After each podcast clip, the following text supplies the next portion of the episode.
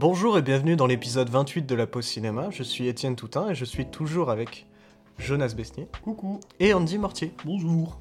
Donc euh, comme d'habitude, sans plus attendre, on va passer aux actualités de la semaine qu'on a pu voir et du coup aussi de la semaine dernière parce qu'on va commencer par un film euh, produit par A24 qui est Cause Away, réalisé par Lila Neugebauer. Neugebauer. Neugebauer, non Neug- Ouais. Neugebauer. Ah putain, c'est- Neugebauer, c'est bien mieux. Bah ouais. Qui est- n'est pas sorti au cinéma. Non. Non, Sur Apple Qui TV. Donc on ouais. se demande ce qu'il fait dans ce podcast. Il est sorti directement sur, euh, sur Apple, Apple TV, TV, du coup, c'est ça. Je pensais que c'était Bah, du Amazon. coup, euh, on peut se dire, euh, en ayant vu le film, que du coup, A24 euh, sort sur les plateformes les films qui sont un peu inintéressants. Oh mec. Ah arrête. non, tu peux pas dire ça parce Ah, que il y a, y a quand même The Green Knight qui est sorti que sur les plateformes Sainte Maud aussi. Ah, qu'en France? Oui, ouais. Ah, il est même pas Que sorti The Way, sur il les est pas- plateformes. hein, Ah sur, oui, il est euh, sorti sur les- plateformes. Que... Ah, c'est vraiment partout. exclu, c'est une exclu Apple TV de chez A24. hein. The Last. Black Man in San Francisco aussi. Il est pas sorti sur une plateforme. Ah si. En France, il est sorti sur Netflix, mais 3 ans après. Ouais. Ah Il a pas eu de sortie ciné en France. Il a... Que en France Aux États-Unis, il a une Ah, moi, je sortie. pensais qu'il était ciné. Aux sorti. États-Unis, il a une sortie ciné Ah comme oui. les autres films Ah A24, je ouais pense. Moi je pensais qu'il était sorti euh, partout sur Ah, c'est pas une exclu, hein. euh, D'accord, bah j'ai cru. Ah my bad. Non, il y a une autre, il y a tra- la tragédie de Macbeth. Oui, c'est vrai. Ouais mais celui-là est très beau visuellement mais moins Un peu vide aussi. hein. Ouais. Bah, comme Causeway, je trouve. Non. Je lance va, sur va, Causeway. vas-y. Tu, tu l'as vu? Vite fait. je me suis endormi de. Ah yes. Et je comprends. Non, bah non, bah moi je suis pas d'accord avec toi. Je trouve en vrai c'est un film qui est super intéressant parce que en fait il, il cherche euh, désespérément à le côté viscéral justement du traumatisme et du coup genre j'ai vraiment genre euh, une boule au ventre durant tout le film. J'étais, il m'a pas mis bien tu vois le film et ça m'a ça, m'a genre happé dedans euh, par par même une mise en scène un, truc très calme mais en même temps très brutal par euh, du coup euh, les post-traumas. Puis en plus que, ce que j'ai beaucoup aimé c'est qu'en fait au début du film tu vois du coup Jennifer Lawrence qui a des traumas, mais tu ne sais pas ce que c'est. Et puis vu que je savais pas du tout, j'avais rien vu de la bande-annonce, je connaissais rien, bah, je commençais à, à avoir genre des petites théories et tout dessus, en mode bah attends, est-ce qu'elle a Alzheimer, est-ce qu'elle est malade, est-ce qu'elle a ci, est-ce qu'elle a ça? Puis après tu comprends que en fait au final du coup c'est des post-traumatiques suite à la guerre, parce que du coup ouais c'est Voilà, c'était sur une euh, mine. Ouais, de sauter sur une mine euh, en Afghanistan. Et non, moi c'est un film qui est- que, que, que j'aime vraiment beaucoup, que je trouve euh, assez réussi par, euh, par, son, par, son, par son aspect formel surtout, tu vois. Son, son, le ressenti que je, peux, je pouvais en avoir en sortant du film. Bah, ouais, moi, c'est le reproche que j'ai chez certains drames à 24, c'est euh, c'est des trucs qui sont très propres, mais que ça va pas plus loin, quoi. Et euh, quand tu vois en fait ce qui se démarque chez A24, tu te dis, aïe aïe, c'est vraiment le dessous du panier. hein. Parce que ça va pas, la mise en scène avec Ali, mais elle va pas aller, elle va pas chercher quelque chose. Genre le trauma de Jennifer Lawrence, il est traité très normalement, alors qu'il y aurait pu avoir des petites idées de mise en scène qui le traitent un peu différemment, quoi. Dans les, dans les tier list à 24, il va se retrouver dans le D. Et bah, il va se retrouver mal, tu vois, parce que mais en même temps, euh, il y a- vu les films qu'il y a, et même on pourrait dire ça aussi de Lady Bird, hein, euh, en soi, euh, t'aimes pas Mm. Lady Bird, mais euh, c'est un super bon film, mais c'est vrai que c'est pas Ouais, non plus le haut du panier de chez A24, quoi. Je suis d'accord avec toi. Tu vois, en vrai, Causeway, c'est le film où je peux comprendre qu'on qu'on trouve pas assez genre poussé, pas assez euh, intéressant pour ce que ça aurait pu être. Mais globalement, hum, moi je trouve qu'en fait c'est surtout dans, t'es genre euh, à amener à la viscéralité justement qui me fait vraiment euh, aimer le film. Pour moi, c'est ce qu'il va chercher, tu vois. Il va chercher le trauma pour nous dire bah regardez, genre ressentez, tu vois. Ouais, mais si tu veux voir Jennifer Lawrence être traumatisée, vaut mieux aller voir Mother, quoi. Moi- oui, ouais, ouais. Bon, c'est un autre traumatisme là. Non, bon, moi c'est Jennifer Lawrence qui rentre d'Afghanistan et qui a du coup euh, des gros traumatismes suite à avoir euh, sauté sur une mine. J'avais rien vu du film, je crois que c'était un film de SF au début. C'est vrai? Ouais, parce que je me disais, elle dit, la meuf qui l'héberge, elle dit vous, euh, vous les gens comme vous. Je me suis dit, mais c'est des gens quoi? C'est des gens un peu différents, genre. Ils ont de la cybernétique, Ouais, non, mais je me suis dit un truc comme ça, et puis il y avait toutes les maisons du quartier qui se ressemblaient, donc je me suis dit, ah, un truc qui cloche quand même, quoi. Et non, finalement. Et il y a aussi un truc Ah que j'aime ouais. beaucoup dans le film, c'est euh, le fait justement que bah, au début du film, c'est Jennifer Lawrence qui est en incapacité de faire quelque chose et c'est une personne âgée qui l'aide. Hmm. Donc je suis en mode en vrai, genre le, le parallèle entre les deux est genre vachement intéressant je trouve. C'est tout. Ouais, Je bah après c'est. Bon, du coup, moi je, je me souviens plus du film. Je me suis endormi devant vraiment. euh, Dodo. Mais euh, de ce que vous dites, ouais, peut-être il souffre un peu de la facilité du, du truc. euh, où, bah, concrètement, ouais, ok, ça présente bien un trauma, mais que derrière, il n'y a pas grand-chose d'autre. Ouais. Et que moi, c'est ce que je trouve aussi qui est bien, mais pas bien, avec la, la vibe à 24, l'esthétique à 24. C'est qu'elle est très puissante, elle est super reconnaissable, mais justement, elle est enfin, tellement reconnaissable que quand tu regardes un film à 24, c'est un petit peu trop dans la gueule. C'est un peu comme un Marvel. Tu peux pas les enchaîner, tu peux pas en enchaîner 10 Ouais. et à 24 parce que Non. vraiment c'est. euh, Ouais, carrément. À la Et, fin, t'es épuisé. et le truc aussi que je trouve dommage avec ça, c'est que euh, on peut dire la même chose d'un réalisateur. Genre, je pense à par exemple Guillermo del Toro, premier exemple. Mais euh, quand tu regardes un film de Guillermo del Toro, tu sais que c'est un film de Guillermo del Toro, par exemple. Mais le truc, c'est que là, on parle d'un studio, on parle pas d'un d'un réalisateur. Bon, il y a des exceptions, hein, bien sûr. Mais pour la plupart, c'est vrai que quand on regarde des films à 24, on sait que c'est des films à 24, quoi. mm. Et bah, c'est peut-être un peu dommage que en fait cette patte de studio prenne le dessus peut-être sur la patte artistique de ces réalisateurs. Après, je sais pas si c'est vrai. hein.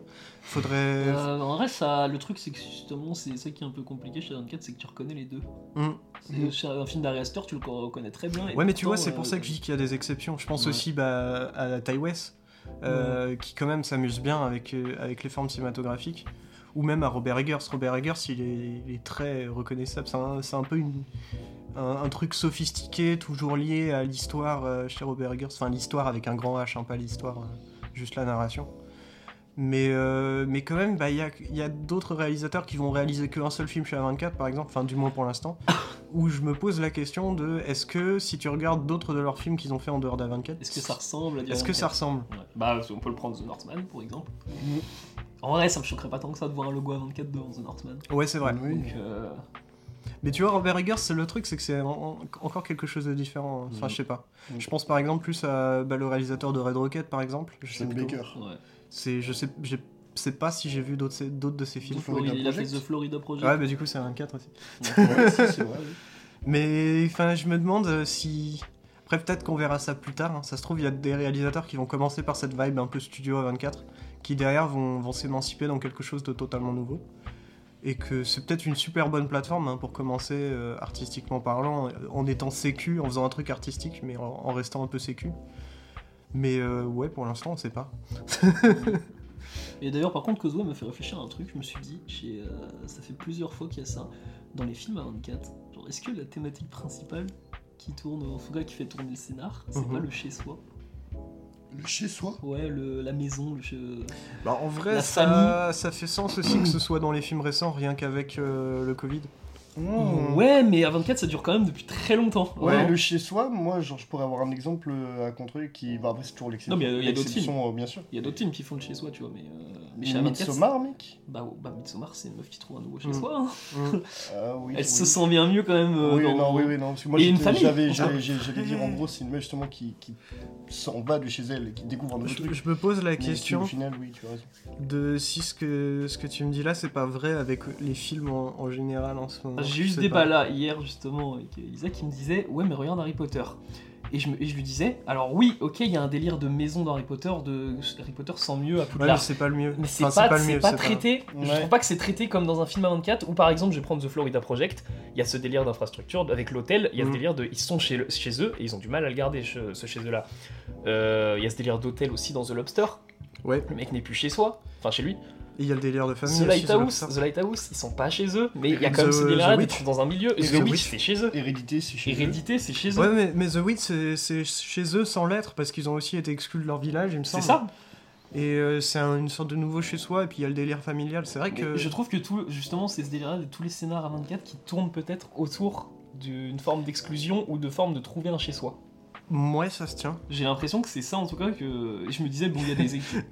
Peut-être euh, l'exception, ça peut être euh, Swift Army Man, c'est vrai. où le mec Ah, est pas chez ouais. lui. Et justement, Il y a c'est. pas vraiment de délire de famille, je crois pas. dedans, il y a un délire où justement, il est en manque de chez lui, qu'il a envie d'être Oui, oui, c'est vrai. Donc en vrai, ça peut toujours euh, fonctionner.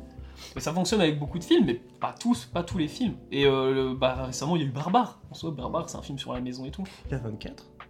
Hein Non, justement, je Ouais, te dis, ouais, ça- un- ça je- fonctionne avec plein d'autres films aussi, de maison. Mais il y a un traitement, il y a un traitement bizarre de la maison, ou en tout cas de- du chez-soi chez A24. je trouve. Ouais, un traitement récurrent. Ouais. Mais Voilà. c'est c'est possible hein, qu'ils aient Mhm. des, des thématiques comme ça qui les intéressent particulièrement Ouais. dans les scénarios. Euh, J'ai réfléchi à d'autres films, mais. euh, Ah, je me dis, euh, je sais pas, je, je prends, euh, je sais pas, Squad, tu Oui, vois, il y a pas Men. de délire de Ouais, chez soi. C'est un tu vois, 24. Gangster Squad. Bah, en soi, si, un peu. Parce que t'as le délire de faut Los Angeles ouais, chez eux. Los Angeles. Ouais, et Ouais, ils ont envie d'être chez eux tranquille, tu vois. Ouais, mais le scénar ne tourne pas autour de ça. Non, Ouais. mais bien sûr que oui. Mais dans Men. Men, par exemple, vraiment, il y a ce délire Ouais. d'arriver dans un village, de prendre une pause. Mais même Et- euh, dans l'esthétique en général, de, de se poser autour de, bah, de, ce, chez- de ce chez soi, ou même les alentours de ce chez soi. Enfin, je pense euh, bah, les plans sur la maison dans euh, A Ghost Story, euh, ou même dans Lac Blackman et San Francisco, il y a des Mais plans bon, sur je, leur je citais ça justement hier en exemple parce que The Last Blackman et San Francisco, c'est deux mecs qui veulent une, squatter une maison. Mhm. Et euh, il y a toujours ce traitement-là, en tout cas de l'infrastructure, et si on se sent bien chez, chez soi, tu vois, et la façon de la filmer, cette infrastructure-là. Genre, tu te dis la maison de The Black- Une fois que t'as vu le, le- le film The Last Blackman et San Francisco, Mhm. la maison, tu l'as en tête. A Ghost Story, la maison, tu l'as toujours en tête aussi. The Midsommar. Midsommar, il y a plein d'infrastructures que tu peux avoir en tête après avoir vu le film. hein. The Lighthouse, The Witch. Ex Ouais, c'est vrai que ça marche. hein. Ouais, Ex Ex Machina. Machina, ouais. C'est euh, vraiment, Ouais, ça, revient, euh, ça revient souvent chez 24. Men aussi, je me souviens bien de la maison de Men. hein. Ouais. Ouais. Il y a ces, ces ce traitement-là, la parasite. Genre, euh, on te Mm. montre une maison et qui, euh, il suffit de la filmer un peu, mais euh, Bong Joon-ho la filme tellement bien qu'on sait exactement faire le plan de la maison après avoir vu le film. Quoi. Mm. Ouais, bah il y a que, je veux dire, Annihilation, du côté surtout d'Alex Garland, qui n'a pas C'est pas 24 pas Annihilation. C'est pas 24 Ouais. Ah, bah. C'est pour ça que c'est intéressant. en Ouais. plus. Parce que tu te dis, euh, Ex Machina. Bah, pour le coup, je cherchais un exemple de, de truc qui dénotait là-dessus. Mais euh, c'est vrai que quand tu vois Ex Machina, Men et Annihilation. Bon, après, Alex Garland, il a une patte sans trop en avoir, je trouve. Mm. Ces films, il y, a- il y a un truc hein, quand même, tu te dis, ouais, bon, c'est un film d'Alex Garland. Mais. euh, Mais en même temps, il y a- ils sont très différents ces films. Mm. Donc, il y en a que tu peux aimer et d'autres pas du tout aimer. Ouais, ouais, carrément. Moi, j'aime pas Annihilation, mais j'adore Ex Machina et Men. Ouais, bah, moi aussi. Parfait. Et voilà, c'était une petite parenthèse. Et Bah, carrément. Bah, on va bah, passer à- merci. Du coup, on passe au prochain film d'actualité de cette semaine, qui est un film d'animation, Charlotte, de Taïrana et Eric Warren. Ou Varin, Varin. je sais pas. Ouais, Euh, du coup, bah, je vais les résumer très vite et je vais passer très vite dessus. C'est l'histoire de Charlotte Salomon, donc une peintre en gros qui euh, peignait bah, début des années, euh, années 30, années 20-30, et euh, bah, qui est décédée euh, parce que bah, s'est fait tuer dans, bah, dans- à cause du nazisme. Ah. Et en gros, ça retrace toute l'histoire de ses peintures parce qu'elle a fait une œuvre euh, qui s'appelle Vie ou Théâtre, et en gros, c'est des facilement 1000 peintures qui retracent les événements de sa vie. Et le film adapte ça, du coup. D'accord. Et euh, déjà problème, le film n'a- c'est dommage que le film n'a pas l'esthétique des peintures. Ouais, Parce que c'est les, ce que les j'allais pein- te demander. il y en a, il y a des scènes qui justement se construisent comme un peu le petit Nicolas, Ouais. genre où ça commence à peindre et tout ça et ça et euh, là c'est stylé, mais sinon c'est une animation, on va dire, bon, c'est une belle animation, mais euh, Ouais. c'est pas, c'est dommage que le film Ah, n'est pas entièrement comme ça. que, ouais. Et aussi autre truc, j'attendais le film sur un tournant parce que euh, en gros euh, Charlotte Salomon a été à un moment en France et euh, c'est notamment en France en vrai qu'elle s'est fait, en- qu'elle s'est fait euh, embarquer quoi. Et euh, et il y a tout ce contexte euh, français que j'attendais au tournant parce que je me suis dit euh, c'est un film français. D'ailleurs le film est produit par euh, Xavier Dolan, Oh putain. euh, Keira Knightley Quoi? Et euh, Marion Cotillard ah ouais. fait une voix dedans aussi. Et du coup, j'attendais le film au tournant en mode, bah, s'il te plaît, me montre pas une France très belle en 1943, quoi. Ouais. Parce que c'était pas joli. Et bah, c'est plutôt joli la France en Nicolas, quoi. 1943. Ouais. Et euh, Après, c'est- est-ce qu'il y a ce. Parce que moi, ça, c'est un truc que je trouverais intéressant pour le coup, c'est euh, de, de prendre cette France euh, qui, qui est tiraillée, qui, est, qui est assez terrible, et de justement avoir ce contraste entre euh, un Paris, par exemple, qui est, qui est très, qui est très joli, mais où il y a un truc, il y a ce sentiment profond qu'il y a un truc qui va pas, quoi. Bah là, après, tu vois, ça se passe dans les trucs à Nice. Genre, euh, elle a été en gros dans. Ouais. Elle a pu euh, s'écarter un peu du conflit en Allemagne. Et euh, bon, par exemple, je, je prends un truc, euh, c'est à la fin, en gros, elle se fait embarquer par des soldats nazis euh, à Mm, Nice. ouais. Euh, dans ma tête, j'étais en mode, ouais, à l'époque, euh, bon, euh, les gens qui embarquaient les juifs en France, euh, c'était les flics, hein. Ouais. les flics français, hein. c'était pas, c'était pas des nazis, hein. Enfin, pas des nazis en Nice- soi. Nice- Dénoncés par Nice, les voisins. été pris. Hein? Nice, c'était pas pris. C'était libéré. C'était libre. En 1943, je sais pas. Bah, en tout cas, il y a des gens qui viennent la chercher. Je crois que c'est à Nice dans le truc. Mm. Donc, euh, Ça, c'est pas très nice. mm. Et euh, bref, euh, c'est cool, Bien mais euh, faut mieux aller voir euh, voilà, Owen Frank. Il souffre du comparatif avec Owen Frank, le film. Le, le film, il souffre aussi de la comparaison avec le petit Nicolas, rien que dans l'idée de l'esthétique, avec euh, bah, le fait de reprendre euh, l'esthétique d'une œuvre qui existe déjà. Enfin, je trouve ça intéressant, surtout important dans, quand tu essaies de faire un film biographique sur une artiste qui a fait sa propre biographie dans son propre style, tu dis que bon, a priori tu vas, tu vas te baser sur ça quoi. Mm. C'est dommage, apparemment, comme tu dis, qu'il l'ait pas vraiment fait. Quoi. Ouais. Ah bah, Il y a. Romain Duris aussi qui fait une voix dedans qui est pas. en- C'est pas du doublage techniquement, c'est de la création de voix. Ok. Mais euh, je pense. Et euh, bah, Romain Duris, bon. J'ai l'impression de l'avoir vu. euh, dans- quand t'entends sa voix, c'était l'impression d'entendre le Romain Duris de Fleuve Noir quoi. Ou de couper. Ouais, coupé. Oh, le roman du, du fleuve noir. Oh non, l'enfer. Oh non, l'enfer. Ah, et l'enfer euh, ce film. voilà, et c'est tout ce que j'ai à dire dessus. Et oui, bah, du coup, Kara Knightley qui est derrière, je sais pas pourquoi. Bon, en vrai, c'est stylé. Ouais. Il y a Philippe Pétieux aussi dans le film, mais j'ai pas entendu sa voix. Donc je me dis, bah, j'espère qu'ils l'ont pas mis dans des nazis. Il y a plein de trucs avec. euh, comme ça. Ah non, autre truc que j'avais aussi, Ouais. euh, truc intéressant comparatif avec Juan Frank. Euh, et, euh, le film tire sur la corde de l'émotion Mhm. et il te montre, il va te montrer des scènes avec des nazis très, euh, bah, des nazis humains en soi. bon. Et Ouais. euh, je me disais, bah, j'ai plus ressenti l'émotion devant les nazis de Juan Frank qui sont des gueules figées, tout Ouais, en noir. ouais. Ouais, mais ils sont super imposants dans Wayne Frank. Ouais, voilà. Mais euh, il y a ce côté-là. Mais là, justement, il va te montrer des nazis qui foutent des coups de pied à des juifs, des trucs comme ça. Et je me suis dit, ouais, les gars, on a déjà vu des nazis comme ça, on les, on les connaît. C'est un film pour. D'ailleurs, c'est un film pour enfants, Charlotte. Mais Ouais, dis, bon, des fois, Surtout que bon, c'est dommage dans l'animation de montrer un truc que tu pourrais montrer en live action. Bah, l'animation peut. En fait, tu peux faire n'importe quoi, tout ce que tu veux avec l'animation. Et dans One Frank, c'est ça le truc, c'est que c'est un One Frank qui va au plus loin possible vraiment de la représentation que tu peux avoir des, euh, Mm. des figures, quoi. Je veux dire, quand euh, dans One Frank, elle arrive à Auschwitz, le truc, c'est un enfer. Enfin, c'est. Jamais en live action on aurait pu faire ça, ou alors pour euh, des centaines de millions de balles, quoi. Ouais. Mm. Ok. Donc euh, petite déception. Ouais, petite déception quand même, euh, même si c'est cool à regarder. Et puis c'est intéressant pour, euh, pour Charlotte Salomon, au moins pour la connaître. Et pour connaître ses- Ok. Bah du coup, on va pouvoir passer euh, enchaîner en fait sur le, le prochain film d'actualité et pas des moindres, Ouais.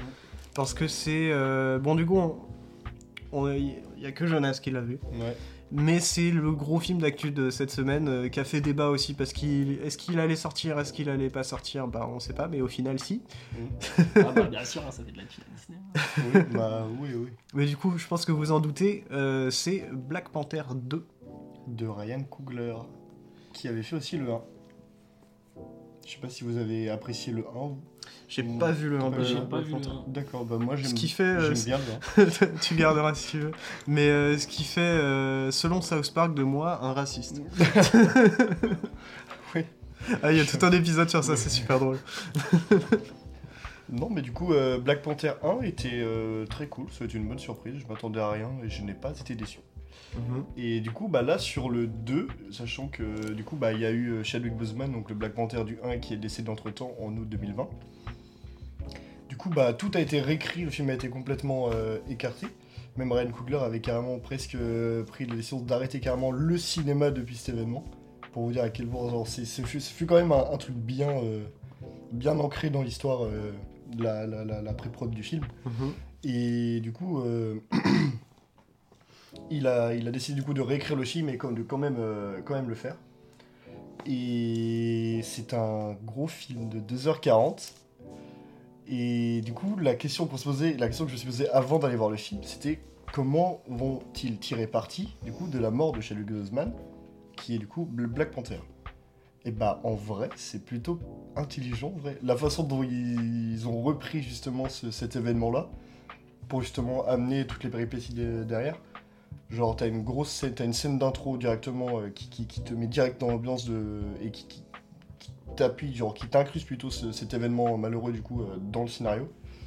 Et euh, après, derrière, tu vois, c'est le scénario s'enchaîne et tout. Mais il y a des super plans, il y a des plans qui sont vraiment super beaux, d'autres moins. Du Marvel. Ça reste du Marvel très classique. Mais non, le film, il est vraiment pas si mal que ça. Il est vraiment pas mal, il est cool. Il est juste beaucoup trop long. Mhm. 2h40, c'est beaucoup trop long. C'est beaucoup trop long, mais puis si en fait, en termes de défauts, ça va être ça, hein, la durée du film. Donc, par, un- par intermédiaire aussi, du coup, le, le rythme du film, avec le montage, où il y a des scènes qui vont se poser, et c'est parfois un peu trop long. Et on va avoir aussi euh, bah, le côté très Marvel, hein, c'est- ça reste du Marvel, il n'y a pas de. Là-dessus, c'est. Pas, pas de Il y a surprise. pas rien hein. de nouveau. Ouais, c'est ça, exactement. pas de Nouveau à l'ouest. Ouais. Exactement, pas, pas- Un nouveau chez Marvel. Exactement, pas de surprise. Et aussi, du coup, il y a aussi, il y avait une grosse attente au niveau du méchant aussi, Namor. Qui. a Qui un mange ses design- grands morts. Exact.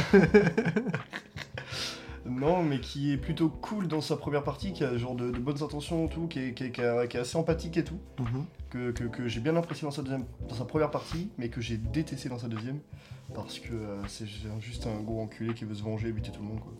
Donc en mode, c'est pas intéressant, c'est Ouais. pas intéressant pour un sou. Mais... Ouais, c'est le, le défaut que je trouve à Marvel. hein. C'est que même avec un, un méchant aussi stylé dans les comic books que Thanos, euh, ils m'ont pas hypé.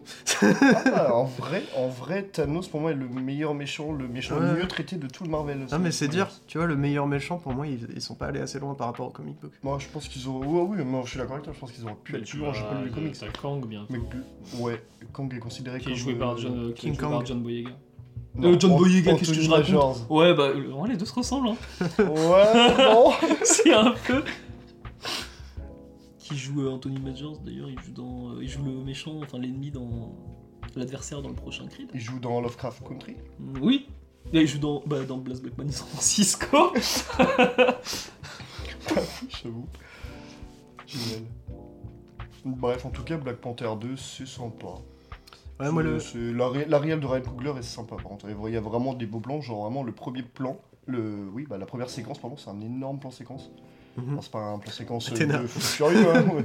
Non, c'est pas, non, c'est pas aussi, euh, Aussi impressionnant, Ouais, bien sûr, mais parce que je pense qu'il y a des, il y a des règles. à- Oui, et surtout oui, pour oui. incruster ce truc-là, c'est tout un truc. Et du coup, t'as vraiment vis-à-vis de ce qui se passe. Je vais pas trop spoiler parce que vraiment, dès le début, c'est spoilable en fait. Et c'est un long plan séquence justement qui, qui permet de t'amener la durée sur la séquence et qui te permet justement d'amener vraiment cet événement, de la ressentir sur le temps. Et ça, je trouve ça très intéressant, très cool. Et il y a le générique euh, de Marvel, quand t'as le Marvel qui apparaît, c'est que il y a que du Chadwick Boseman. Ouais, mais là tu vois, ça c'est le, le truc où je me disais, bah, d'un côté c'est très bien de le faire, Mm. heureusement qu'ils le font, mais d'un autre côté tu te dis, bon, est-ce qu'ils font un mémorial à l'acteur ou est-ce qu'ils font un film? Bah en vrai justement c'est là où j'ai eu peur et c'est vraiment un film. Parce que après ce truc là, c'est le scénario qui commence et ça part. Bah il y a toujours des, des, des petites allusions à ça logiquement. Je, je pense, j'aurais... Bon après j'ai pas vu le film, je suis pas vraiment un grand fan de Marvel, mais je pense que c'est plus fin et plus respectueux de mettre, euh, enfin moins américain quoi, moins Marvel au final, de, de mettre euh, limite c'est, euh, bon après c'est un peu cliché, hein, mais une phrase à la fin, genre au début du générique, Mm. Ou, euh, ou au tout début du film, euh, à la mémoire de, Il y en a une. et, et c'est tout quoi. Il y en a une. Et à ce moment-là, dis-toi que pendant le générique de Marvel, quand il y avait que Chadwick Boseman, j'ai jamais vu une salle aussi silencieuse depuis super longtemps. C'était ultra seul, pas une mouche. Alors qu'il y avait plein de gens qui faisaient que de parler, que de parler tout le temps, tout le temps, même pendant l'intro du film. C'était très chiant. Et euh, à la fin, sur la phrase de Chadwick Boseman, tout le monde s'est levé et s'est mis à applaudir et à gueuler. Et en vrai, en vrai, l'osmose du truc était super cool. C'était assez touchant. C'était Bah, cool. c'est- C'est un peu le, le point positif de Marvel, c'est que c'est ceux qui, qui font le plus bouger les salles actuellement. Ouais, quoi. ça c'est vrai. à part ouais, peut-être là- les films indiens. Ouais, là, ouais, ça, c'est un autre délire. Là, il faut bouger, mais on fait pas exprès, tu vois. Non, mais en tout cas, voilà, Black Panther 2, j'ai pas grand chose d'autre à dire. C'est sympa, sans plus. C'est un- ça tire intelligemment parti de la mort de Chadwick Boseman, et puis bah. Ça marche. Oh, si, les costumes sont cool aussi. Sauf deux. Est-ce qu'il y a de la 3D moche? C'est peut-être ma dernière question. Euh. Oui. Ah, let's go. Il y a- en fait, il y a des- il y, a des moments, c'est- les, les effets spéciaux sont superbes, ce qui m'a étonné, et d'autres moments où ils sont dégueulasses. Ouais. Bah, c'est tout le truc des studios. Peut-être on en reparlera une prochaine fois, Bien euh, sûr. de- quand on parlera de Marvel plus sérieusement. Mais euh, le, le truc des studios d'effets spéciaux et Marvel, euh, si jamais vous avez jamais entendu parler de ça, renseignez-vous un a petit peu. Ouais, On en a déjà parlé déjà parlé un petit Ouais, peu. mais c'est quand même important. Ouais. c'est un sacré. un Mais ouais, je vous invite, il y a des super articles sur le net euh, qui expliquent un peu mieux ça que moi je pourrais le faire. Mais du coup, on a terminé avec Black Panther et Marvel pour cette semaine. Et on va pouvoir enchaîner sur le prochain film d'actualité qui n'est autre que Armageddon Time que tu as vu Andy. De James Gray. Et oui, alors du coup, euh, premier, première mise en contexte, c'est le film le plus personnel de James Gray. Ok. Et euh, du coup, c'est un épisode de son enfance. Mm. Et euh, en gros, l'histoire, c'est du coup un gamin. Je sais même plus, j'ai plus, j'aurais plus les noms. Mais euh, c'est un gamin qui vit dans une famille américaine des années, euh, années 70-80. Je crois que c'est 80, mais je suis pas sûr. Je crois que c'est- c'est peut-être 70. Et il est dans une famille en gros qui est assez, euh, qui est assez, qui sert assez la vis d'ailleurs. La mère c'est Anna Sawai. euh, Anataway. Anna Tawai. Mhm. Ouais, ça, il y a un TH. Anna Sawai. Et, euh, et Jérémy Strong, en... qu'on voit pas assez en vrai au cinéma, alors que ce mec-là, quand même, il a une, il a une prestance. Et tu en connais pas des masses Ouais, et, euh, et Jérémy Strong, qui est un père très fort, Mhm. très strong, euh, comme. euh, On le l'indique. qui a un père euh, qui, euh, bon, euh, il, il sert à vis, quoi. Et euh, il a un gamin, en gros, oh, oh, il a un gamin, il a, le gamin a un pote, euh, un pote afro-américain euh, dans sa classe qui fout un peu la merde et euh, qui se fait, enfin, qui fout un peu la merde, mais parce que, bah, même tu vois les profs, il y a une scène d'intro notamment où tu vois le prof, bah, vas-y, toi j'ai un a priori sur toi parce que t'es Ouais, bon, quoi. ok. On est dans un et le contexte, le Armageddon Time d'ailleurs est bien, bien choisi, c'est un contexte de, de guerre froide tout ça, mais tu vas pas te focaliser sur ça, tu vas te focaliser vraiment sur l'histoire des deux gamins en gros, juste sur une enfance banale. Et euh, d'ailleurs il y a le grand-père aussi qui est joué par Anthony Hopkins Mhm. et euh, Mhm. qui a une scène trop belle dans le film. Ok. Sur un banc. Ouais, ouais, ouais, elle est super belle cette scène. Et euh, la photo aussi, parce que c'est pas n'importe qui qui est derrière, c'est Darius Konji. Voilà, Je crois connaître. il a fait la photo de Seven. Ouais. de Ouais, ok, et euh, ouais. plein d'autres. Ouais, il a fait des trucs récemment. Et la photo est magnifique. Vraiment, t'as de- autant t'as des trucs qui sont euh, des, des images qui sont assez ternes, mais qui sont super belles. Alors que t'as d'autres euh, d'autres trucs qui sont un peu jaunis et qui sont super, euh, qui sont super niveau image quoi. Et euh, ouais, bah c'est euh, moi le petit problème que j'ai avec le film, c'est qu'il est très gentil sur son contexte. Ok. Genre, même si c'est c'est une super belle histoire, hein, y a pas de souci, mais je lui aurais pas donné la palme d'or, contrairement à ce que beaucoup de gens disent. Il prend pas position. Si, Ouais. si, il prend forcément. Bah, le truc, c'est que, c'est que tu te dis que James Gray, du coup, a vécu ça. Ouais. Au moins, dans... c'est un souvenir pour lui, ce film-là. Et euh, ouais, c'est un épisode où tu vois un contexte pourri, en fait, des États-Unis, avec un pote, justement, qui a pas sa place.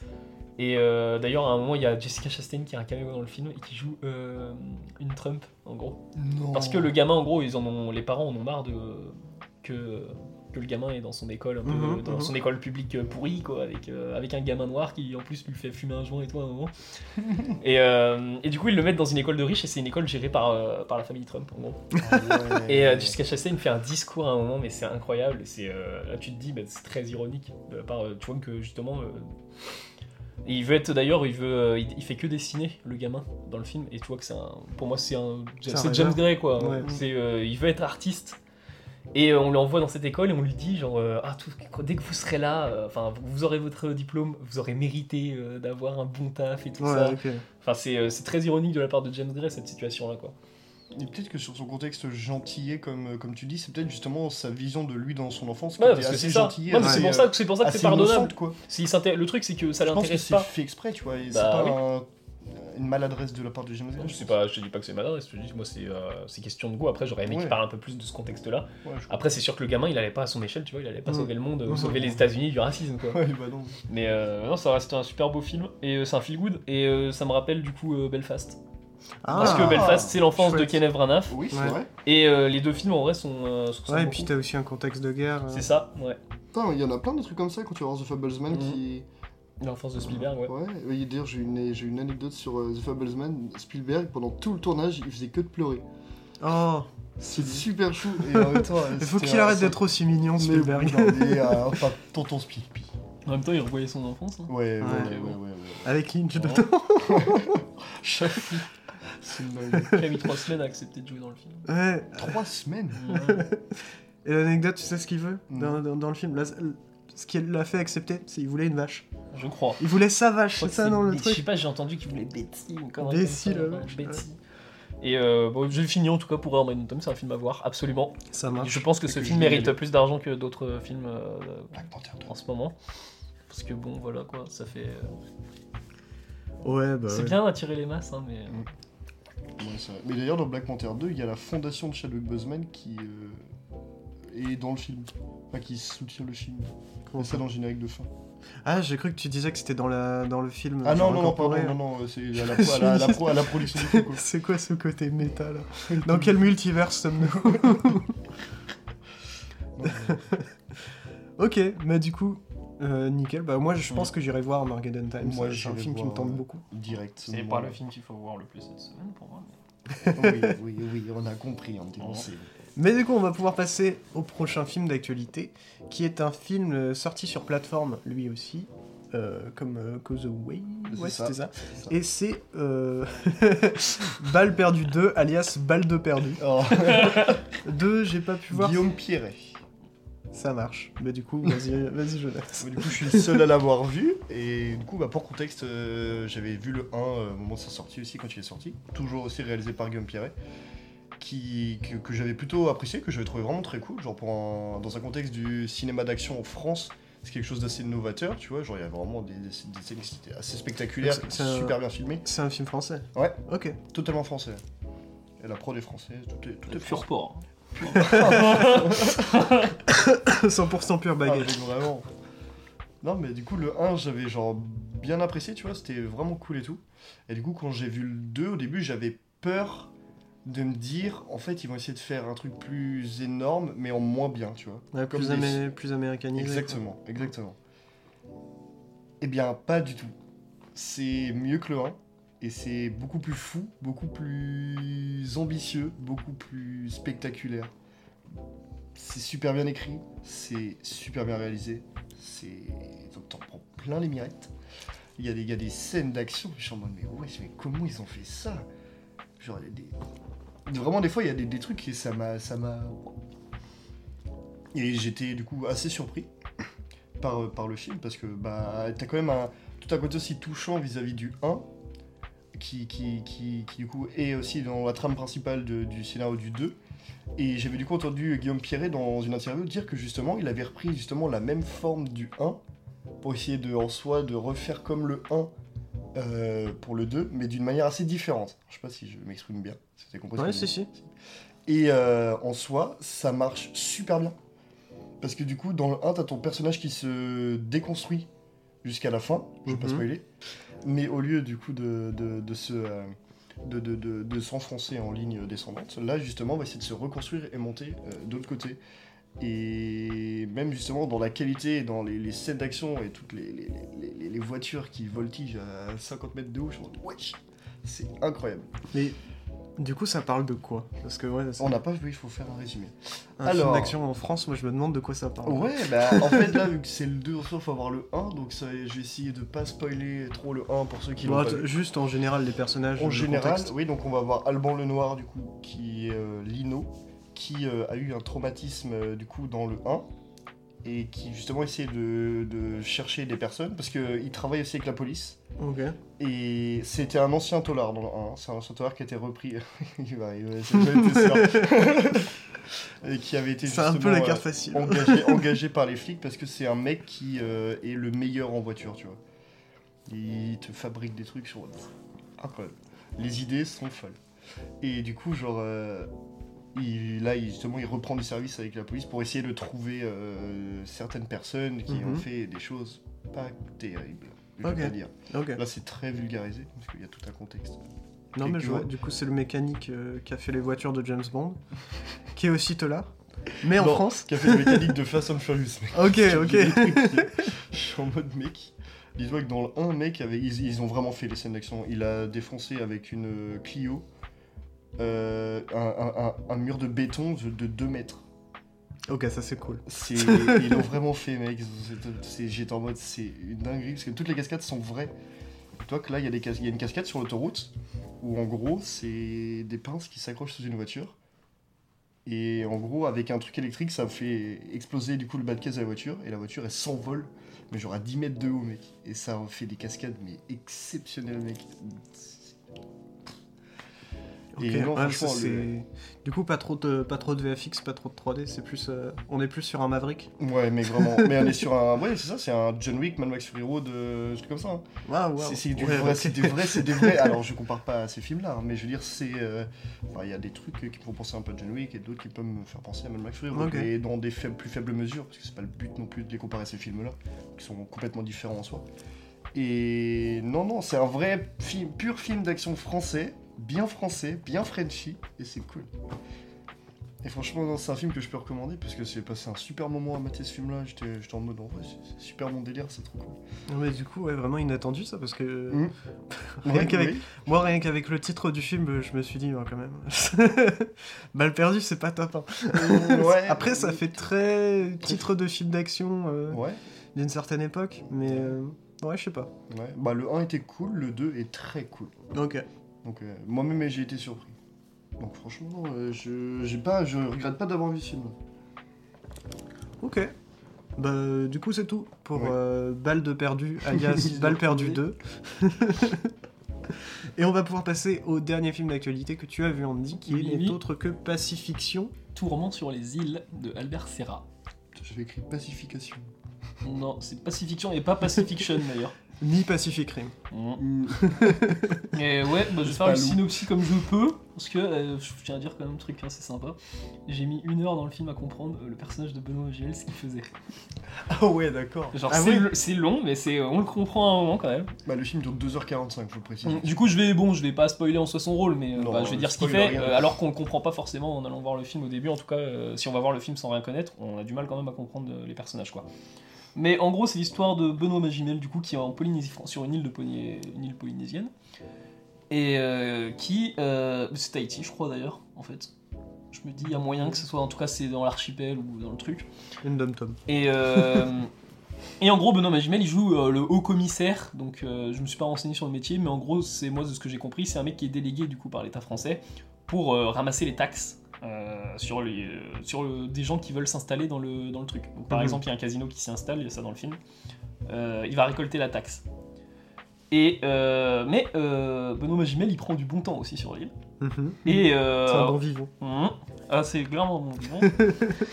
et, et en parallèle, il y a beaucoup de marins qui commencent à venir sur l'île, donc de l'armée française. Et il y a une rumeur comme quoi euh, il la France voudrait euh, faire reprendre, on va dire, des tests nucléaires en Polynésie française. Ok. Et euh, je vais m'arrêter là parce que euh, de toute façon, euh, bah, je vois pas quoi dire de plus. Bah, c'est un film qui m'intéresse aussi par, le- Ouais. par le contexte politique qu'il y a Et dedans. parce ouais, que- mais euh, le film est vendu sur ça, sur un thriller paranoïaque. ouais. Mais euh, le personnage de Benoît Magimel n'est pas si parano que ça. Il l'est, mais euh, c'est surtout le spectateur qui va être parano parce que il y a vraiment, c'est un film qui est long, c'est 2h45, Ouais. où on va se demander vraiment, mais qu'est-ce qui se passe sur cette putain d'île quoi Ok. Genre, euh, et euh, du coup, euh, en termes de mise en scène, euh, on n'a jamais vu ça ailleurs. Et pas que dans le cinéma français, vraiment. on a- D'accord. Mais- Genre la, la photographie, genre il y, a un- il y a une vibe très pellicule et il y a une image. Je sais pas, vous avez, je sais pas si t'as vu le trailer. Non, j'ai rien vu du film. Bah euh, déjà il y a un délire avec le, notamment le soleil, Mhm. un, côté très rouge. Mais la- l'affiche déjà, moi, elle me donne super envie. Ouais, bah, que y a- y a des lumières dans les, dans très les rose, couleurs. rouge, Ouais. très couché. de C'est des lumières qui sont pas du tout réalistes, mais même de jour, il y a un côté très terne, mais en même temps il y a un côté très euh, luxuriant, très beau de la, Mhm. du truc. Et euh, moi c'est ce que j'appelle le, euh, le thriller paradisiaque, ce truc-là. Oh C'est de mettre dans une ambiance euh, parfaite, genre luxuriante et tout, euh, euh, un truc. Et euh, mais tu vas euh, Nightmare Island par exemple. C'est euh, au début il marche très bien, puis ensuite ça se cassait en couilles. C'est ce euh, que, c'est ce que j'avais. Bon, ouais. après, je pense que la qualité des films est très différente. Ouais. La Nightmare Island a essayé d'avoir cette vibe thriller paradisiaque, thriller horrifique, même paradisiaque. Et pour moi, le mieux qui y arrivait, c'est, je t'en avais parlé, Gauthier, c'est un jeu, c'est Dead Island. Mais Et euh, si euh, Pacifiction avait été un film de zombies, ça aurait Ouais. été la meilleure adaptation possible de Dead Island, je ouais, pense. je, te, je te rajoute un jeu dans le, dans le panier. Euh, Far Cry 3. Oh Oui J'ai pas joué. Bah, t'es sur une île aussi paradisiaque, magnifique, où, où de base ton personnage est avec ses amis. Et euh, en fait, ils vont faire un, un saut de parachute depuis un avion et ils vont atterrir sur euh, une île où en fait ils sont at- attrapés par des pirates Mhm. qui veulent les vendre en otage. Mhm. Et t'as ce délire vraiment euh, de à chaque fois. Enfin, t'as le côté c'est magnifique et en même temps t'as des animaux sauvages, t'as des pirates, t'as un délire. Enfin, tout le monde a. À chaque fois que tu croises un gars, il a tout le temps une AK-47. Ouais.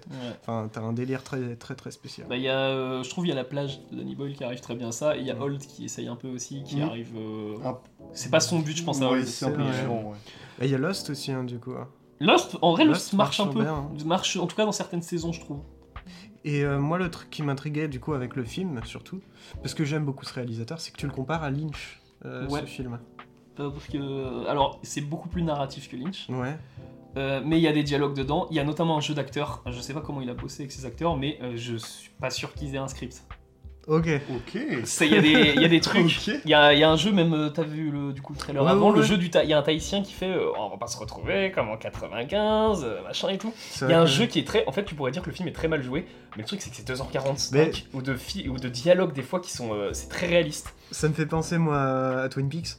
Ouais, c'est ça, mais vraiment, le, si tu veux, la meilleure vibe de Lynch, je pense, cette année, dans, le cinéma français, et euh, même un Vinnie Griffin. hein. Genre, il y, a y a une scène à la Vinnie Griffin à la fin, euh, et, euh, on dirait que des fois ça plane les dialogues, quoi. Tu sais pas, euh, tu sais pas ce que ça raconte. Enfin, t'as Benoît Magimel qui a ce jeu très, euh, très je m'en foutiste, tu vois. Ouais, ouais, mais qui en même temps, il a l'air, euh, il a l'air focal. Enfin, il y a un moment, il est sur un jet ski. c'est ça qui est très surprenant, ouais, c'est qu'il a, il a l'air très déconnecté de ce qu'il fait, mais qu'en même temps, il a l'air aussi très concerné dans ce qu'il dit. Mm. Mais ce que tu me dis, ça me rappelle un film bah, qu'on avait vu euh, en cours avec euh, Gilles Molik en analyse de film. C'était il nous avait parlé d'un extrait, euh, ah, c'était avec Isabelle Huppert euh, et Gérard Depardieu, super jeune, où justement en fait le réal ne leur disait rien et il ne leur disait pas quand il tournait, il disait pas quand il tournait pas. Police? Non, non, non, du tout. C'est c'est vieux, hein, c'est dans les années.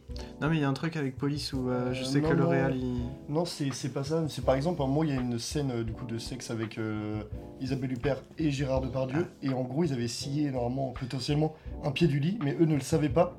Et du coup, à un moment, le lit casse. Et en fait, euh, c'est tout un délire justement du, Euh, du- du réel. on a entendu cette anecdote là récemment, c'est pas Mathis qui nous l'a raconté C'est possible. C'est Peut-être. possible. Parce que justement, en vrai, euh, ça, moi, ça, ce que tu me dis là me fait Oui, oui, totalement oui, penser à oui, ça. si, totalement, totalement. Ça me fait totalement penser à ça, ce que tu me dis. Ah mais là, je sais pas si le, je sais pas comment Albert Serra a tourné son film. Je pense en vrai peut-être que c'est super scripté et que c'est le jeu d'acteur qui est, euh, qui peut-être qu'il a pris des gens assez normaux. Et Benoît Magimel, en soi, quand je- moi je l'ai vu, Benoît Magimel, euh, déjà il a eu le César du, je sais plus quand là pour euh, récemment, pour je sais plus quel film. Oh, mais non, il avait eu un César là pour Carbone. Ah ouais? Oh, je sais pas, je dis peut-être une bêtise. hein, Bah moi je l'ai vu récemment euh, dans complète, euh. Incroyable mais vrai là. Mhm. Mais- Ouais. Ah, bah oui. Et, euh, et quand j'ai vu ce jeu-là, je me- en vrai, j'avais un peu à reculons dans le film. Je me disais, ah ouais, mais quand même bizarre son jeu. Et il passe parfaitement bien. Et c'est vraiment le jeu de Benoît Magimel, quoi. Mhm. Et euh, ouais, ça passe parfaitement dans le cadre du truc. Bah, ça, c'est toujours intéressant quand t'as un, Mm. un réalisateur qui arrive à mêler. euh, bah, le, le premier qui me vient en tête, euh, enfin, à mêler, je vais, je vais terminer ma pensée quand même, à mêler le, le jeu d'acteur particulier d'un acteur et la réalisation et le film aussi qui l'entoure et le bon personnage. Et euh, moi, je pense à Uncut James aussi euh, dans ce. Oh, ce truc-là, j'avoue. ouais. Même. Punch Club aussi. Ouais, Punch Drunk Love marche aussi, mais Uncut James, c'est vraiment. euh, C'est poussé. c'est- Et puis c'est ce qui ressort aussi de, de la carrière de. Adam Sandler. Merci. J'avais Adam Driver en tête. Ah, oula. C'est pas le même, euh, pas le même gabarit. Il y en a un qui est petit, il y en a un qui est très grand. Mais ouais, Pacifiction, ouais, c'est vrai que. Et Ça a l'air super intriguant. C'est très contemplatif et c'est très thriller. Genre, il y, a, y a des trucs, par exemple, y a, euh, on voit dans le trailer une scène où euh, il est du coup sur un bateau, sur un jet ski, euh, Benoît Magimel qui se détend. Et il va par exemple à un moment dire Ah, elle est belle notre île, machin et tout. Et vous allez avoir euh, genre 2-3 minutes d'ambiance, des gens en train de faire des vagues avec une musique très lancinante. Mhm. Enfin, mais très imposante aussi. Il y a un truc en fait qui tourne pas rond dans le film, Ouais. mais tu te dis pas, même à un moment vraiment, il y a un personnage, j'ai cru, je me suis dit, mais il y a des ovnis dans le film, je suis sûr. Et Genre pour euh, non mais pour montrer au point que ça arrive vraiment que tu sais euh, que t'es un- le, le spectateur est autant paranoïaque en fait que son personnage de Benoît Magimel vraiment. D'accord. il y a pas un- une expression où c'est faire, euh, faire des vagues? Il y a pas un truc comme ça? Faire les vagues. Si, Je sais plus ce que ça veut dire. si quand tu fais des caisses je crois quand tu fais euh, quand tu imagines Non, Quand on c'est fait pas des ça tu fais du bordel non? Faire des vagues. Non, mais je dis vague de toute c'est façon. quand, tu- c'est quand tu- veux faire une tyrannie, tu fais la vague. Ah, moi, c'est pas, c'est pas ça que je pensais. Je pensais vraiment qu'il y avait un truc en mode euh, quand tu fais des vagues, c'est. Euh, pour moi, c'est quand tu fais de du vacarme, tu dissimuler vois. un truc où il y, a un- il y a un délire dans le genre, tu vois. Je sais plus. Ah, C'est peut-être pas- Ça me dit rien. Mais dans, tous les cas, je refais ma blague, hein, je dis vague. Et du coup oui c'est un film à voir absolument parce que c'est une expérience unique et c'est une expérience qu'on n'aura pas sur une télé. clairement. Ok. Donc euh, voilà. Euh, j'irai. Bah, il moi, y a pas beaucoup mais ça passe. Ça passe. Hein Là, j'y vais maintenant. Ah, je crois qu'il a une séance par jour. Mince. Il a une séance par jour et il est à l'Arvor et euh, je pense pas qu'il va rester deux semaines parce qu'il y a pas Ouais. quoique il y, a- il y a quand même l'air de voir des gens qui sont intéressés moi j'avais pas mal de monde dans la salle mais euh, mais quand même euh, bon au bout d'une heure moi j'entendais des gens ils étaient en mode qu'est-ce que- qu'est-ce qu'on Voilà, donc grosse recommandation de la semaine, donc pour Ouais. le coup, euh, euh, Pacifiction. Même si, a priori, ça plaira peut-être pas à tout le monde. Moi, c'est ce que je voyais sur le net, c'est que ça divise Ah, un bah, petit bah, peu. en tout cas ça divise les, spe- les spectateurs ont pas kiffé Mhm. mais la critique a kiffé donc, Ouais, euh, donc- quand même il y a une différence entre critique et spectateur là, c'est- Ouais. Peut-être un Il film qui restera dans, la- dans les mémoires et qui ressortira dans 10 ans et on dira mais purée c'était incroyable. Euh, ouais, bah c'est. euh, ouais. Mais c'est ouais, c'est surtout son esthétique au film qu'on a jamais vu ailleurs. En fait, le film Mm. il semble sortir d'une autre époque, mais genre pas une époque passée, mais euh, pas non plus une époque future. C'est un truc euh, d'une autre dimension, le machin, quoi. Ouais, faut faut- faut Mais c'est peut-être aussi la, la vibe des îles hein, aussi. hein. Il y a une Bah, culture là-bas. ça, il y, a- bah, il y a cette vibe polynésienne qu'on voit pas souvent déjà. Mhm. Et D'ailleurs, il y a un jeu avec les acteurs polynésiens. C'est un, Mhm. c'est pas un jeu mauvais. C'est un jeu qui est bizarre justement, qui est étrange quoi. Tu vas avoir des fois un petit accent Ouais, français, enfin un petit accent polynésien avec le, le français. Et euh, c'est c'est étrange comme film. C'est un peu comme quand tu regardes un film euh, japonais ou coréen pour la première fois et que tu te dis mais purée mais c'est quoi ce jeu Non, et puis t'as Benoît Magimel dedans qui joue quand même bizarrement aussi, parce qu'il dit. euh, Enfin, c'est un mec qui est vraiment. qui est parano, mais euh, enfin, à un moment, il dit Ouais, je suis pas dans la magouille, moi, tout ça. Mm, et puis à un mm. moment, il va voir un, un prêtre, en gros, qui veut pas, un qui veut pas d'un casino sur l'île. Et il lui fait euh, Moi, tu vois, l'argent qu'on me donne euh, des taxes, je peux l'utiliser pour détruire ton, ton église. tu vois Ah non, il C'est, est pas euh, dans la magouille. Et c'est un mec, justement, Benoît Magimel, c'est un mec détendu que tu vas suivre pendant tout le film. Vraiment, c'est tu suis ce personnage-là pendant tout le film qui, justement, bah, divague dans, euh, dans l'île, tu Mhm. vois, qui va aller voir les habitants, tout ça. Et euh, il y a ce délire-là, d'ailleurs, dans le film, il y a un truc, euh, le personnage du coup polynésien, là, qui. euh, tu vois le truc qu'il lui fait à un moment, mais. euh, genre, je te dis qu'on va faire. Il va y avoir un mouvement cette semaine, genre des agressivités, tout ça, et puis. euh, Enfin, c'est une scène, c'est facilement 10 minutes de dialogue. Il y a beaucoup ça dans le film, des 10 minutes de dialogue. Mhm. Mais c'est des dialogues que tu suis à fond, vraiment. C'est. C'est intriguant, happe. quoi. Ouais, vraiment. Mais même cette façon de parler, qui lancinante des personnages, c'est. euh, C'est comme si, ouais, t'avais des dialogues lynchiens un peu, mais. euh, mais plus narratif, enfin plus compréhensible en tout cas que chez Lynch, quoi. Ouais. Genre, y a pas une meuf qui va te sortir la bûche, quoi. Euh, voilà. Même si en vrai Lynch euh, était revenu sur ce truc-là, il a dit non mais réfléchissez-y, c'est pas si irréaliste que ça. On Ah trouve ouais des trucs plus. Ah oui, non, mais bah ça, c'est le délire de. On Ouais. trouve toujours des trucs plus incohérents dans- quand tu vois des, des mecs euh, qu'ils font dans le métro, tu te dis la bûche, c'est pas si, flippant. La, la bûche ça va quoi. Je préfère la bûche. Ouais, mais c'est ça, c'est que. c'est justement Lynch, Lynch et Albert Serra dans ce film-là. Du coup, c'est le premier film contemporain d'Albert Serra en plus, Mhm. qui avant a fait des trucs bien Oui, plus réalistes. Et euh, là, il se met dans un monde contemporain, mais le mec il fait un truc complètement à l'ouest, quoi. Vraiment. Ouais, c'est le cas de le dire. Ouais. et euh, et il y a cette façon-là de traiter l'incohérence en fait de trucs bizarres qui se passent. Il y a notamment le jeu d'un lieutenant euh, dans le film. Enfin, tu te dis mais c'est pas un lieutenant, ce mec-là il est chelou quoi. Vraiment. C'est un, Ah, alien le mec dans le film quoi. C'est un truc qui me plaît. Je pense que ça va me Ouais. plaire hein, de toute façon. Mais euh, je repense aussi à Teddy, où Ouais. euh, t'as un délire Oh. aussi dans le jeu qui est, qui est très euh, très décalé. Ouais. Et, euh, et ça rajoute pour moi au côté euh, très flippant du film. Il y a un truc, t'arrives pas à cerner les personnages, mais en même temps, t'arrives à les cerner, ils te font rire et tout, mais en même temps, t'arrives pas. Mm. Et je pense que ouais, ça, c'est c'est un truc qui va m'intéresser. Je suis complètement d'accord avec toi. Donc, on en a terminé pour Pacifiction et pour les films d'actualité de cette semaine, et on va pouvoir passer euh, aux actualités de Rennes. Ouais, alors euh, bah, déjà petites actus que euh, comme on va pas changer les, les- les bonnes habitudes, euh, Mhm. le podcast sera sorti. Ouais, Mais euh, du coup, il y a Saint-Omer qu'on Ouais. a vu donc quand le podcast est sorti. d'Alice Diop. Ouais, avec visioconférence en plus d'Alice Diop. Et les choses sont juste après les choses sont rouges de Powell et Pressburger. Alors ça c'est à 20h15 donc quand le podcast il sort. Bon. Ouais, un peu chaud. Ouais, ouais. Oui. Bah, euh, courez. Et sinon le C'est quelle heure Saint-Omer? Hein? C'est quelle heure Saint-Omer? 16h Saint-Omer Ok. et 20h15 les choses sont rouges. Et le 16 novembre Porco Rosso de Miyazaki à 19h45. Stylé. Et le 4 décembre, je crois, on l'a déjà dit de toute façon, ceux-là, mais euh, E.T. de Steven Spielberg. Mhm. Et le chapeauté de. Ah oui, j'ai vu les avant-premières. Mm. Mon film dont on n'a pas pu parler, c'est euh, Couleur de l'incendie. Oui, Donc c'est euh, vrai. que je que j'irai pas voir de toute façon parce que c'est pas fait par du Moi, coup, je verrai pas trop. si. Bah, tu sais que le film en vrai a bonne note presse. hein. Ouais, ouais, mais. Bah, moi, j'irai voir si j'ai vu la gueule de l'abandon, je me dis, mais oh, il était plus beau celui-là de, de, de, du. Bah, mille fois. Mais, mais j'ai- j'irai le voir si Ouais. j'ai le time. Mais sinon. euh, Et à la revoir, euh, on en a pas parlé, les repentis. Ouais. Truc euh, espagnol, je crois. Ok. mm, Ouais. Et euh, bah, du coup, j'ai pas mis à jour, mais normalement, c'est à peu près bon. Il y a toujours les aventures de Gigi Laloin euh, à la revoir. Close, le serment de Pamphir. Euh, j'ai vu l'abondance qui a l'air pas mal. Euh, vous n'aurez pas ma haine. Si. Mm. C'est des trucs sur le Bataclan aussi d'ailleurs, ça. Donc, Ok. voilà. Et euh, bon, bah, au Gaumont, euh, ouais. Ouais. Rien de Super nouveau, astico. y a Rien de nouveau à l'ouest, euh, au Gaumont. hein. Là, si, il y a toujours la conspiration du Caire, normalement, dans Oui. les cinémas. Oui, oui. Et en Amsterdam, que. euh, Moi, je, avait vais- des- je vais aller voir. il y a que, bah, il y a que des retours pas terribles. Ouais, ouais, ouais. euh, bon. Moi, je vais quand même aller voir parce que ça m'intrigue. Mm. Et ouais, bon, moi j'ai fini, j'ai pas d'autre chose à dire. À part aussi, peut-être deux petites actus quand même. Euh, on a la bande-annonce de Coma qui passe dans les cinémas, Mhm. qui a l'air incroyable. Ouais. Le prochain Bonello, du coup, euh, qui a fait Nocturama et euh, Saint-Laurent et euh, le film que j'aime pas, la Zombie Child. Euh, oui. Toujours pas vu. Mm, Bah, bah, moi j'ai du mal avec Bonello, mais là par contre quand je vois la bande-annonce, je me dis vraiment, ça, ça, ça peut que m'attirer. vraiment. Ok. C'est c'est un mélange de ouais, c'est un mélange de Gaspard Noé, Lynch et, euh, et Terrence Malick quoi. Et euh, oui, et du coup autre truc que j'ai oublié, euh, le menu euh, vendredi 18, du coup vendredi de l'horreur donc ça va être 22h sûrement. C'est. Euh, je vais te dire ça. C'est 22h, ouais. Ouais, bah film, je savais même pas que c'était un film d'horreur le menu d'ailleurs. Moi je pensais que c'était Si, un si. thriller. Mec, vraiment pas, mec. C'est un des films que j'attends depuis le début de l'année 2022. J'avais vu euh, genre des, des, des, des- le projet début, j'étais en mode what the fuck? Anya Taylor Joy, en mode, ok, Ouais. ça m'intrigue beaucoup. Quand la balance est sortie, j'étais en mode, ça a l'air Incroyable. J'ai Allez bande-annonce. j'ai pas, j'ai pas vu la bande-annonce. moi. Euh, ça a l'air ça a l'air extrêmement bizarre. C'était en mode. Même la- le montage de la bande-annonce est extrêmement étrange. Et du coup, ça, ça m'intrigue beaucoup trop. Ouais. C'est le film que j'attends le plus de cette Bah, j'irai sûrement pas au vendredi de l'horreur, je le verrai après. Bah, moi, j'y serai. Sûr et certain. Et euh, ouais, autre petite actu sympa, euh, va y avoir une version physique de Mad God. Hmm, Euh, avec, ouais. Avec commentaire du coup de Phil Tippett, son équipe et Guillermo del Toro. Évidemment.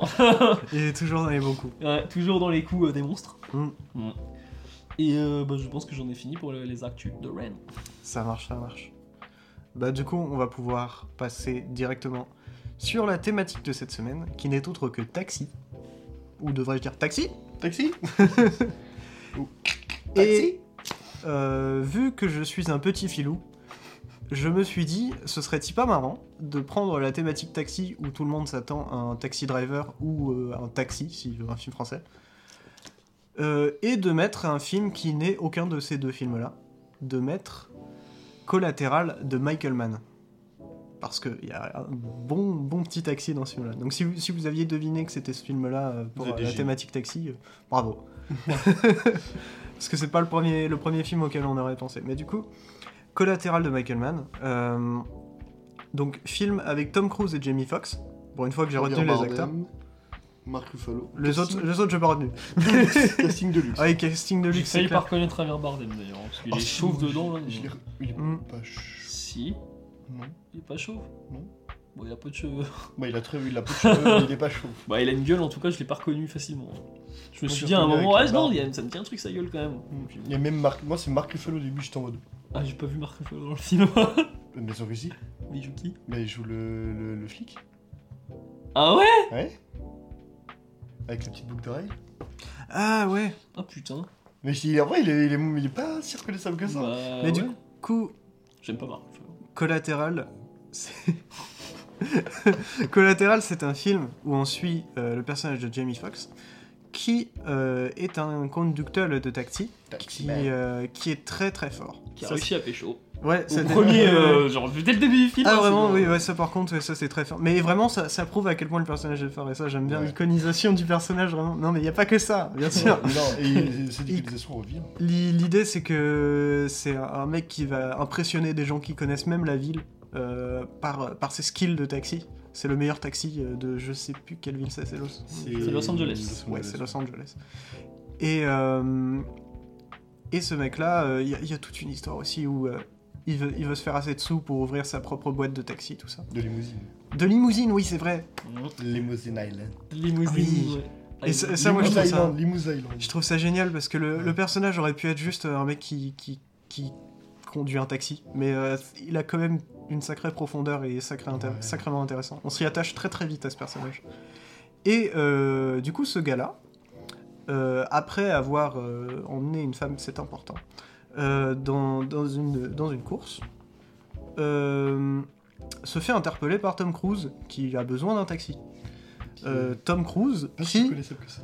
Ouais, c'est vrai, c'est vrai. Tom Cruise qui, dans ce film, merci mon Dieu, joue un méchant. Ouais. Oui. c'est beaucoup mieux, je trouve que ça passe beaucoup On est d'accord. C'est- un, truc que je voulais amener aussi avec ce, ce film-là, c'est que euh, faites jouer des méchants à Tom Cruise, même Ouais. si lui ne veut pas. Parce que même euh, Tom Cruise, si, si vous le connaissez un peu, il fait, sur euh, le temple. il fait un Tom Cruise Cinematic Universe en vrai avec ses films. non. Et euh, jamais, je pense plus jamais on ne verra Tom Cruise jouer un, un vilain dans, dans un film. Et c'est triste parce que qu'est-ce que ça passe si bien. Oh oui. Mais c'est. euh, je je l'ai peut-être déjà dit dans le podcast, je sais plus, mais euh, Daniel Scheinert qui disait euh, Mm. que euh, il aimait Tom Cruise, mais que quand il jouait des méchants Ouais. parce qu'il ne pouvait pas faire confiance à ce gars. Et qu'à chaque fois qu'il le voit dans une, dans une comédie romantique, il se dit non mais euh, casse-toi meuf. c'est un fou. Mais du coup, euh, Tom Cruise, qui dans ce film est un vilain, mais pas n'importe quel vilain, un tueur à gages Ouais. qui a donc plusieurs contrats dans la nuit, euh, enfin dans la soirée, nuit, ouais, six. euh, ou- Euh, Ou cinq, je sais pas. 5, 5, 5, pardon. et euh, va aller du coup d'un contrat à un autre en demandant à Jamie Foxx, euh, Eh, ça te dirait d'être mon chauffeur? Enfin, en lui demandant Oui. Au début, en lui demandant et en Ouais. proposant 600, 600, 600 dollars, Ouais, alors ouais. que c'était 350, 400. En Et, termes de euh. Bon, du coup, Jamie Foxx accepte. Je sais pas si c'est le bon mot. Hein. Mais euh, bon, il, il est, il est embarqué dans le truc et euh, se retrouve euh, à vivre péripétie sur péripétie euh, pendant la nuit à Los Angeles alors qu'un tueur va tuer toutes ses victimes. Mais dès la première victime, il y a une couille aussi. Ouais. ouais, ouais, la première couille. Et bah, parce que au début, on se dit, bon, ok, il y a Tom Cruise, il est flippant, mais c'est Tom Cruise, il est sympa quand même. Donc tu te dis, bon, euh, il donne pas mal de thunes, c'est sympa, ok, c'est un mec, on, on a presque l'impression, je crois que, je sais plus si c'est un des mensonges qu'il dit ou si c'est une, juste une impression, mais que c'est un mec qui vend des appartements, quoi, en gros. Ouais. Qu'il va, il va de, de toit en toit, il- c'est un propriétaire, quoi. Et. euh, sauf que Couille arrive, et euh, lors du premier euh, tua- tuage de gage, je sais pas si ça se dit. L'assassinat. Ouais, Assassinat. c'est plus simple. ouais. Lors du premier assassinat par Tom Cruise, euh, un gentil monsieur tombe, enfin gentil monsieur, j'en sais rien, mais tombe Oh, d'une fenêtre du bâtiment directement Sur le texte. sur le taxi de Jamie Foxx. Euh, ce qui du coup fait que bon, euh, Jamie Foxx il est, il est un peu suspicieux de Tom Cruise. Il se dit que bon, Tom Cruise, euh, bon, il est bien sympa dans Top Gun, mais que là, a priori, c'est pas le même boug. Il a pas les mêmes cheveux aussi. Euh, il a vieilli. Là, il a bien les cheveux. Et la encore, la vieillesse avec Tom Cruise, c'est un autre sujet. Ah oui, ah bah oui, non, le mec. Mais, euh, 60 ans aujourd'hui. mais du coup, voilà. Ensuite, euh, fait que Tom Cruise force un peu la main de Jamie Foxx pour euh, poursuivre un petit peu cette, cette quête euh, Mm. d'assassinat sur assassinat. Et il essaye d'avoir une certaine empathie vis-à-vis de ce personnage-là et d'essayer d'être le gentil, tu vois, quand Ouais. il va... Alors là, je vais spoiler comme un fils de pute. Bon, en vrai. il, va, il va y buter euh, Marc Ruffalo mhm. euh, à la sortie du Fever, de la sorte de boîte, là. Et qui lui dit, tu vois, je t'ai sauvé. Mm. Et là, t'es en mode, Mais c'est. ah, bâtard, il est Il y a, fort. il y a un, il y a un Il truc est qui est, très très, fort. qui est très très chelou, enfin très très fort en fait avec ce personnage-là, c'est que c'est un gros manipulateur, c'est mort. Ouais. Et qu'il est extrêmement bien écrit, Ah ouais. super charismatique, parce que Tom. Et. euh, Et euh, ouais, ouais, ça marche super bien. Enfin, rien que t- marche tout le, tout le talk. euh, Enfin, t'as le personnage de Jamie Foxx qui est quand même pas le, le dernier des books du monde. Enfin, c'est quand même un mec qui s'en sort plutôt bien, qui a une petite idée, tout ça. Il arrive à draguer la meuf euh, dès le début du film. Enfin, c'est un personnage qu'on respecte. Ouais. Et euh, t'as des, dialogues des fois de Tom Cruise qui lui. Je me souviens de- du dialogue dans la voiture où, où il lui dit. Bah, ils parlent entre eux, tu vois. Et euh, il lui dit Non, mais euh, cette meuf-là, appelle-la. Tu vas- Enfin, il lui demande Tu vas l'appeler? Et en mode Ouais, peut-être. Appelle-la, appelle-la ce soir. Même avec, la, avec euh, le, Il y a- le- il y a le mec vraiment- du taxi et sa mère. Ah oui, purée Ah oui, je m'en dire, plus. euh, on va chier, on va voir ta mère. Mais il y a, y a- là, non, non, non. y a aussi. Oh purée. Il y a- peut-être une de mes scènes préférées de ce film. La scène, toute la scène avec le jazzman. C'est exactement ce que Ouais. je voulais dire. Je suis totalement d'accord. Ah, C'est ouais, là tu t'y attends pas du tout. Ça, c'est super fort. Elle est super. Concrètement, c'est euh, une autre victime de- de- de- du killing spree de Tom Cruise. c'est euh, un jazzman qui, du coup, euh, est dans un bar. Sauf qu'on ne le sait pas, ça. proprio. C'est le proprio du bar, ouais. Ça, on le sait pas. Et euh, en fait, euh, on nous amène, du coup, dans cette scène euh, avec Jamie Foxx et Tom Cruise, pour une fois, parce que d'habitude, il y a que Tom Cruise qui va tuer des gens. Et là, Jamie Foxx, il se retrouve là-dedans. Mm. Et euh, il s'assoit autour D'une table. et puis à un moment, ils arrivent à avoir l'attention du patron, en lui offrant un verre, je crois, un truc genre. Et euh, ils discutent de jazz pendant bien un petit moment, hein, quand même. 5 minutes. Et au bout d'un moment, t'as as cette compréhension que. Mais par Jamie Foxx d'abord, parce que Tom Cruise, il le sait. Et euh, non, c'est Non, l'inverse. c'est le jazzman d'abord. C'est Ah Jamie. Foxx qui est en mode. Il y a un truc qui Ah bah, cloche, ça, quoi. ouais, Parce en qu'il gros- sort, euh, il sort deux bleds, je crois. Enfin, Non, ouais, non, il sort euh, deux deux, deux personnes en mode cartogène et Ouais. Casablanca. Ah, Non, c'est- pas ça, mais c'est. C'est les noms de Je code. sais qu'il y a carto- cartogène et l'autre, j'ai pas, j'ai plus le nom. Mais il dit, euh, ouais, il est en mode, euh, Mais c'est vous des aussi connaissez machin et cartogène. Et là, tu vois le jazzman qui, qui, qui avait un grand sourire et qui est son sourire se Ouais, et qui est en mode, je croyais que vous étiez cool vous aussi. ouais, ouais. Et ouais. cette phrase était mm, ah, Ah là, il y a c'est des. super bien écrit. Il y a des moments comme ça euh, dans ce film-là. Mais ça, c'est ouais, la, la qualité de Michael Mann, euh, en dehors de Oh, sa réalisation ouais. qui est inégalée. Ouais. Dans son registre, il est inégalé, c'est un maître. Et euh, ouais, bah là, l'utilisation de longue focale à certains moments, les lumières, les néons, Ouais, Euh, des fois, tout Los Angeles on dirait de nuit. documentaire, on dirait que c'est filmé des fois à la GoPro, c'est- super proche, des fois Bah, loin. euh, en gros, il te- je pense qu'il te file, euh, il a filé la caméra des fois justement, il file la caméra au personnage. ouais. Mm. Parce que as, quand Tom Cruise il marche, en fait, le mouvement de la cam est justement en accord avec ses gros pas, tu vois. Donc, Mm. euh, Exactement, mais ça, a- moi ça me rappelle Hacker, justement, de Michael Mann, qui est en 2015, sachant que Collateral est de 2004. Mhm. Donc, euh, je veux dire, avoir toujours cette même similitude sur tous ces films durant, euh, là, du coup, 11 ans, je suis en mode, franchement, c'est super fort. Là, tu ressens que c'est du vrai Michael Mann, tu vois. C'est... Hmm. Pour avoir vu Hacker, je trouve que, que, que, que Hacker se sert de quelques éléments de collatéral, pour, euh, surtout dans la mise en scène et tout, mais n'a pas la, la puissance euh, émotionnelle d'un collatéral. Ouais, moi je me souviens surtout, euh, bah, je te l'avais montré avant que tu vois le film, Andy. C'est La euh, scène du. Oui, tu ouais. m'avais montré la scène du. C'est pas un. C'est un loup C'est un loup. mais Mm. toute une scène musicale avec une Ouais. musique de Sonic Young, je crois. Il me semble le- que c'est Sonic Youth, je sais plus. Mais Mais c'est Shadow, sous- Shadow over the Sun. Et euh, ah, cette scène-là, moi j'ai eu la chance de voir ce film euh, au cinéma.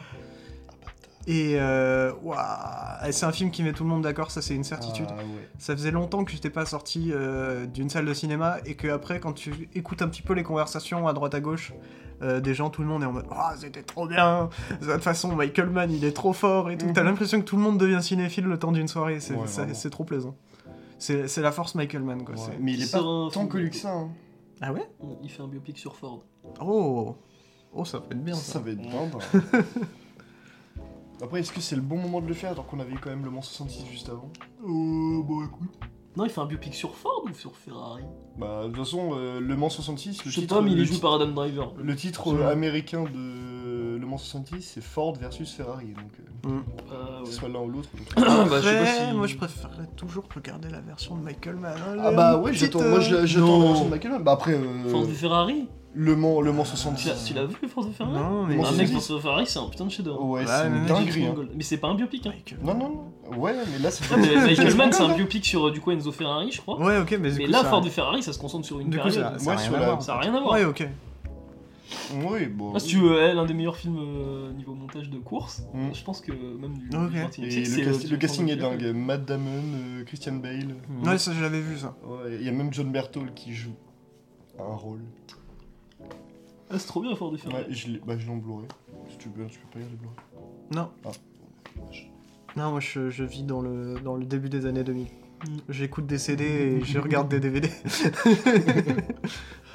Non, mais en Et tout non, cas, moi, ce que j'aime bien dans. Collatéral, par contre, bah, c'est ce délire déjà de dommage collatéral Ouais. Mm. qui est euh, cité dans, dans le film. Et euh, t'as aussi ce délire-là de. Je dirais pas, c'est pas théorie du chaos, mais c'est ce truc hasardeux. Ouais. Genre bah, que Tom Cruise, quand il descend du bâtiment, là il croise l'autre meuf euh, qui va tuer en dernier au final. Enfin, qui en Ouais. tout cas il a pour but. Et que Jamie Foxx Et que Jamie Foxx la, la drague avant. la drague moment juste avant. Et à la fin se rend compte que c'est elle la dernière victime. Ouais. Ça c'est. Et ça, il y a cette manipulation là de Tom Cruise aussi, parce que si je me trompe pas, pour sa première victime, Tom Cruise il dit à Jamie Foxx euh, Ouais, t'inquiète, c'était un mec pas bien. Mais- Alors que non, tu te rends compte qu'à la fin, le mec il tue des jurés du coup, ou des gens liés à un procès. Mm, Donc, mais- euh, rien à voir en fait. Parce que d'un côté, tu vois, tu peux avoir une certaine empathie de se dire, bah en fait, c'est le Ouais. boulot de Tom Cruise, Mm. mais le personnage est tellement genre, euh, genre en mode no emotion, I am Ryan Gosling, alors que c'est Tom Cruise, qui justement t'amène le fait que c'est pas. Ah, mais tu vois, dans, Le personnage est pas si. dans, le délire du, du personnage presque muet euh, masculin, je le préfère largement à Ryan Gosling, euh, même dans Drive, tu vois.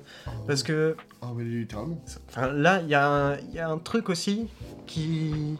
Tu sens qu'il y a quelque chose de plus profond dans ce personnage-là. C'est un truc que Ah je oui. reproche à Drive, par exemple, c'est que t'as l'impression. Enfin, j'ai l'impression de voir Ryan Gosling jouer ce personnage. Alors que là, j'ai pas l'impression de voir Tom Cruise jouer ce personnage. C'est vraiment Tom Cruise qui incarne ce personnage. Et ça fait plaisir de voir un Tom Cruise qui joue pas Tom Cruise. Exactement. Parce que purée, ça c'est rare. Bon, après, le problème de Tom Cruise, de toute façon, c'est qu'il a une gueule beaucoup trop connue, mais même, Mm. dans les films de Ma- même dans le film de Michael Mann, hein, tu... Enfin, tu vois que Tom Cruise. Ouais, Tu ouais. vois pas un personnage. Mais euh, tu même tu- Jamie Foxx se fait un peu presque bouffer. Après ça, je pense que c'est le rapport aussi personnage à personnage.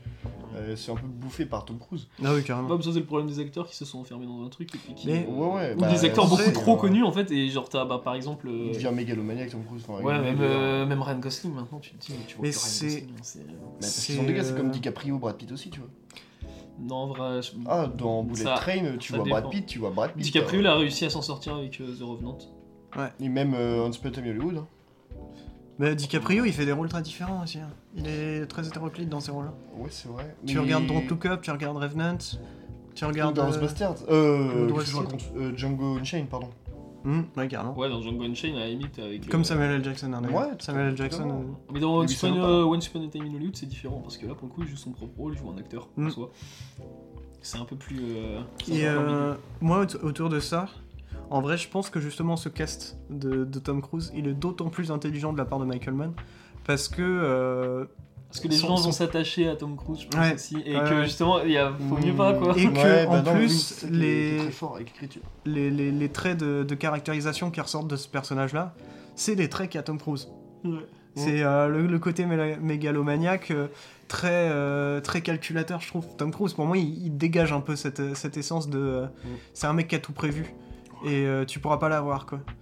Et du coup, c'est parfait de le mettre euh, dans le rôle d'un mec qui a tout prévu et que tu pourras pas l'avoir. Bah, c'est comme, euh, comme Tom Cruise dans, dans Magnolia. Ouais. Thomas Ouais. Anderson, c'est un mec qui est sectaire dans, Magnolia et puis qui, euh, qui est complètement à côté de la plaque, Mm. mais qui justement va apprendre aux gens euh, un peu comment, comment vivre, tout ça quoi. Ouais, ouais. Bah, quand tu connais la scientologie euh, et Tom Ouais. Cruise, euh, comment il a traité dedans, tu te dis que bon, il est bien casté aussi dans Magnolia, quoi. Ouais. Mais à ce moment-là, il commençait à être dans la scientologie en 2004. Et euh, il y a- il était avec euh, Spielberg aussi dans la scientologie à ce moment-là. Mm. Et- Ouais, mais il y avait, il y avait ouais. beaucoup de monde. Mais le truc le Mais plus tout le monde est important. parti sauf lui. Voilà, c'est ça. Le truc le plus important, c'est qu'il y est resté. Donc Ouais, il y est bien, quoi. quand En fait, même. il était tellement calculateur qu'en fait, il, il, il a amené souvent la scientologie à Spielberg, Ouais. à Jason Bay, à tout le monde. Euh, des, euh, que en mode, ouais, c'est c'est- c'est- c'est- tu sais que c'est gentil et tout. Puis quand les autres, ils voyaient qu'en mode, c'est pas ouf, tu en mode, ouais, non, en fait, je me casse. Et du coup, depuis, Spielberg a coupé les ponts avec Tom Cruise. Parce Après, il a coupé les ponts, Ouais. les ponts des Les ponts, sessions. Ah, il est bien, il est bien. J'y pensais fortement aussi. Incroyable. Mais ouais, collatéral, si vous ne l'avez pas vu. Ah, faut le mater. Oh là là, mais euh, faites-vous faites-vous du bien, faites-vous plaisir. Ah, bah là, oui. Là, Regardez ça parce que bon Dieu que c'est bien. Et euh, qu'on aimerait bien en fait euh, aujourd'hui voir des films d'action. Bah, c'est euh, c'est l'un des mecs Ouais. qui fait le mieux l'action avec, euh, Ouais. bon, avec euh, McTiernan. Ouais. Et aujourd'hui j'y- pensais, Mais moi je me disais, Scott, euh, Tony Scott. Oui. je me disais, euh, tu vois quand, quand t'as cette quand cette période là avec euh, autant de bons films d'action et que après t'arrives dans la période actuelle où bon les films d'action euh, c'est pas toujours tip top. Tu te dis que ouais quand il y en a qui sortent un peu du lot, tu te dis ouais c'est bien, mais quand tu regardes le- ce qu'a fait Michael Mann avant, tu te dis ouais purée ça pourrait être mieux. Hmm, En vrai, quand même, Collatéral, moi je le prendrais pas comme un film d'action, mais plus comme un thriller. Thriller d'action quand même. Thriller, ouais, mais tu vois, genre, ouais, le côté actionneur, je suis un peu en mode. Si. Si si. Oui, mais, ouais, mais je sais pas, tu vois, genre, moi je le Bah, ressens le pas truc, c'est qu'on est trop film. stigmatisé, je pense, par les, les films d'action actuels où c'est cascade pour la cascade, tu Ouais, ou comme ceux de Stallone et vois. Alors que. Ouais, ouais, carrément. qui sont les mais- gros ouais, bourrins, quoi. Eh, encore, il- encore, je suis d'accord sans être d'accord, surtout sur les. Sur les bah, je pense euh, pour Stallone, euh, moi ce qui me ressort c'est Rambo. Ouais. Et le premier Rambo, c'est pas du tout Mais ça. tu sais ce qu'il a dit hier, pas plus tard que hier Stallone, il a dit qu'il trouvait ça dommage qu'aujourd'hui dans le cinéma hollywoodien, il y avait plus, euh, c'était pas- c'était plus assez badass. Bah, c'est Stallone. Testostérone. Eh, on peut pas lui en vouloir de dire Non, ça. non, non, non. c'est Stallone. Et du coup, ça faisait penser à ça. Mais- Mais moi, ce qui, me, ce qui me déçoit en fait, c'est que. Mais même quand tu regardes des trucs comme Terminator, tu Mm. te dis c'est quand même. Il y a un côté science-fiction, mais il y a quand même un bon côté, un bon côté d'action. Mais on n'est pas dans un truc à la Fast and Furious où c'est Ah, la cascade pour la cascade et le scénario c'est. euh, on a mis un fil du point A à un point B et puis euh, juste pour relier les cascades quoi. Mm. Non, non, quand tu regardes euh, Terminator, quand tu regardes Rambo, quand tu regardes bah, les films de Michael Mann, t'as un vrai scénario, un vrai film avant d'avoir la partie action. Ouais. Et la partie action ne prend jamais le pas sur, euh, sur le film. C'est Ouais, aussi ce que, c'est- ce que je peux reprocher à John Wick? J'adore John Wick. Mais euh, hmm, là, le scénario est un peu claqué. Vraiment, euh, Ouais, moi, je regarde pas- Ça dépend. je regarde pas John Wick pour le scénar. hein. Ah, sauf le 1. Euh, Parce que pas trop. moi, j'adore le fait que dans le 1, tu sais, le mec il vole sa voiture, il bute son chien, et il va se venger de tout le monde juste pour ça. Et je suis en mode, en Bah, vrai, c'est- c'est- ça scénario très simple, ouais, mais ouais, qui mais- dégage une puissance que t'as le mec un- en mode. Alors, le mec fait ça parce que t'as volé sa voiture et buté son chien. Donc, t'es en mode, s'ils font pire, comme au début du 2, je suis en mode, qu'est-ce que ça va être? Et c'est pour moi, c'est une tuerie, Bah, c'est toujours plus, en, plus, plus, comme les cascades. Donc, en vrai, Ouais, John Wick, ouais, pas dans le côté négatif. C'est ça que, que je trouve un peu dommage, c'est qu'aujourd'hui on a beaucoup de cinéma d'action, euh, d'attraction, j'ai envie de dire, un peu à la, bah, comme, euh, comme Top Gun en fait récemment. Ouais. Pas aussi bien Euh, fait que John Wick. mais on, a, on en a peu qui est plus, euh, je sais pas comment on pourrait dire, cérébral, euh, réfléchi, euh, plus Mhm. autour, autour de l'histoire en fait, qui nous raconte une histoire avant de nous montrer des cascades. C'est vrai. Et euh, ça manque un peu. Mm. Hâte d'en voir, un- c'est- d'en voir un autre. C'est ça que j'ai je- je- pensé un peu du coup dans John Wick 4. On a eu la première bande-annonce là, Ouais. qui est sortie, qui est genre trop cool, comme tous les John Wick. Mais je me dis, j'espère qu'il va pas s'enfermer dans toujours le même moi, mode opératoire. Pour moi, c'était déjà le cas au 3. Ouais, ouais, bah ouais. Mais j'aime beaucoup le 3 aussi, mais je suis un peu d'accord avec toi. Et c'est pour ça que pour moi, le, le 3 en plus, hein, il introduit de nouveaux personnages, tout ça, enfin, il n'y avait pas besoin. Bref. Non. Mais bon, pas, on parle pas encore de John Wick. Mais voilà, du coup, collatéral. une préquelle, euh, John Wick.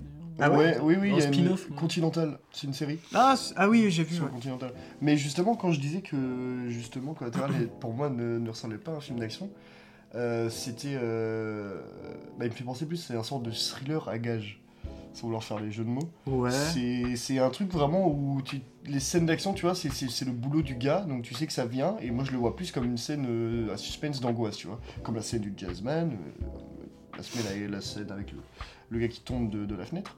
Et justement, moi il me fait penser à un film qui s'appelle Locke, avec Tom Hardy, j'en avais déjà parlé, qu'il faudrait que vous voyez, que je, que je Je vous connais, c'est L-O-C-K-E, non? Le- ouais, c'est exactement Ouais. ça. Et c'est un film qui se passe entièrement en voiture. Et il y a Mm. que, tu vois que Tom Hardy en, en physique. Et tout le reste, c'est en, c'est euh, en par téléphone ou euh, tu vois. Mhm. Et tu es quand même un gros casting, dont Olivia Colman et tout. Et en gros, toutes ces scènes du coup dans le taxi, avec tous ces, ces échanges justement qui permettent d'approfondir les, les personnages et même de comprendre des bouts du scénario, me font totalement penser à Locke. Ouais, ouais, sur je- euh, certains passages et puis ouais, même le fait que le, le, le, le- le- le mot thriller euh, à gage parce que c'est le, métier de Tom Cruise justement pour moi colle un peu mieux à Collateral c'est aussi euh, avec la scène du loup quand il traverse Ouais. la vie tu vois genre t'es, dans un film d'action général ce que ce que ce qui ce ce qu'ils font c'est justement ils, ils vont à fond à fond à fond Ouais, mais c'est justement Et ce que là, je reproche. c'est très euh, Parce que- très posé en vrai comme film d'action hein. Michael Mann, c'est, euh, il fait d'action partie, ça, il fait partie de ces réalisateurs qui sont euh, les, les grands réalisateurs du cinéma d'action américain, et euh, que aujourd'hui on le prenne, enfin, on le descend pas de son piédestal, mais on le prend plus comme référence pour le cinéma d'action, quoi, pour faire des films d'action. Ouais. Et c'est dommage. Moi, je trouve ça tellement dommage parce que enchaîner les combats, enchaîner les cascades, c'est sympa deux minutes, mais moi, je préfère quand euh, c'est un truc à la Maverick où euh, c'est du, du jamais vu. Mm. Enfin, des cascades avec des fils et, euh, et des effets spéciaux, j'en ai vu des tonnes. Vous en avez vu des tonnes. Mm. Et, Et on en verra encore je préfère que si tu me mets des cascades comme ça, derrière, il y ait, bah, du coup, comme dans John Wick, soit une très bonne réalisation, que ce soit très très beau Mm. et très réfléchi, ou alors un, très bon scénario comme il y a chez Michael Mann. Et c'est là où du coup moi j'ai le problème du coup avec Hacker, qui est pour moi du coup son vrai film d'action en 2015, parce que là c'est un truc où là il va à fond et il s'arrête jamais. hein. Et en plus c'est Chris Hemsworth qui est un tolard qui se fait embaucher par la CIA pour euh, hacker euh, parce qu'ils peuvent hacker. J'ai pas vu Hacker, donc Ouais. je peux pas en parler. Hacker, en vrai Hacker c'est- très, très cool.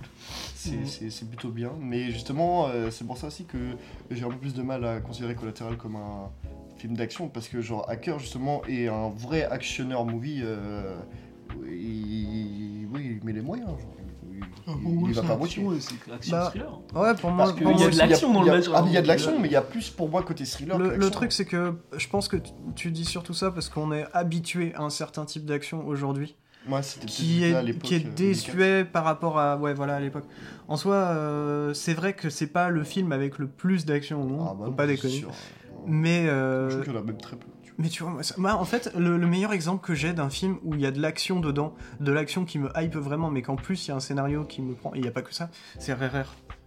Ah. Parce que euh, il y a des putains de scènes d'action, mais en même temps, je regarde pas le film pour euh, enchaîner les cascades et euh, juste euh, pour son côté attractif. Bon, il y a le côté très attractif hein, quand même du cinéma indien, faut pas déconner.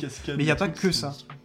Et euh, il y a quand même une, une bonne narration, il y a des bons acteurs, euh, il y a pas mal de retournements. euh, bon, il y a aussi la merveilleuse scène de danse, Ouais. mais euh, mais ouais, je trouve ça intéressant.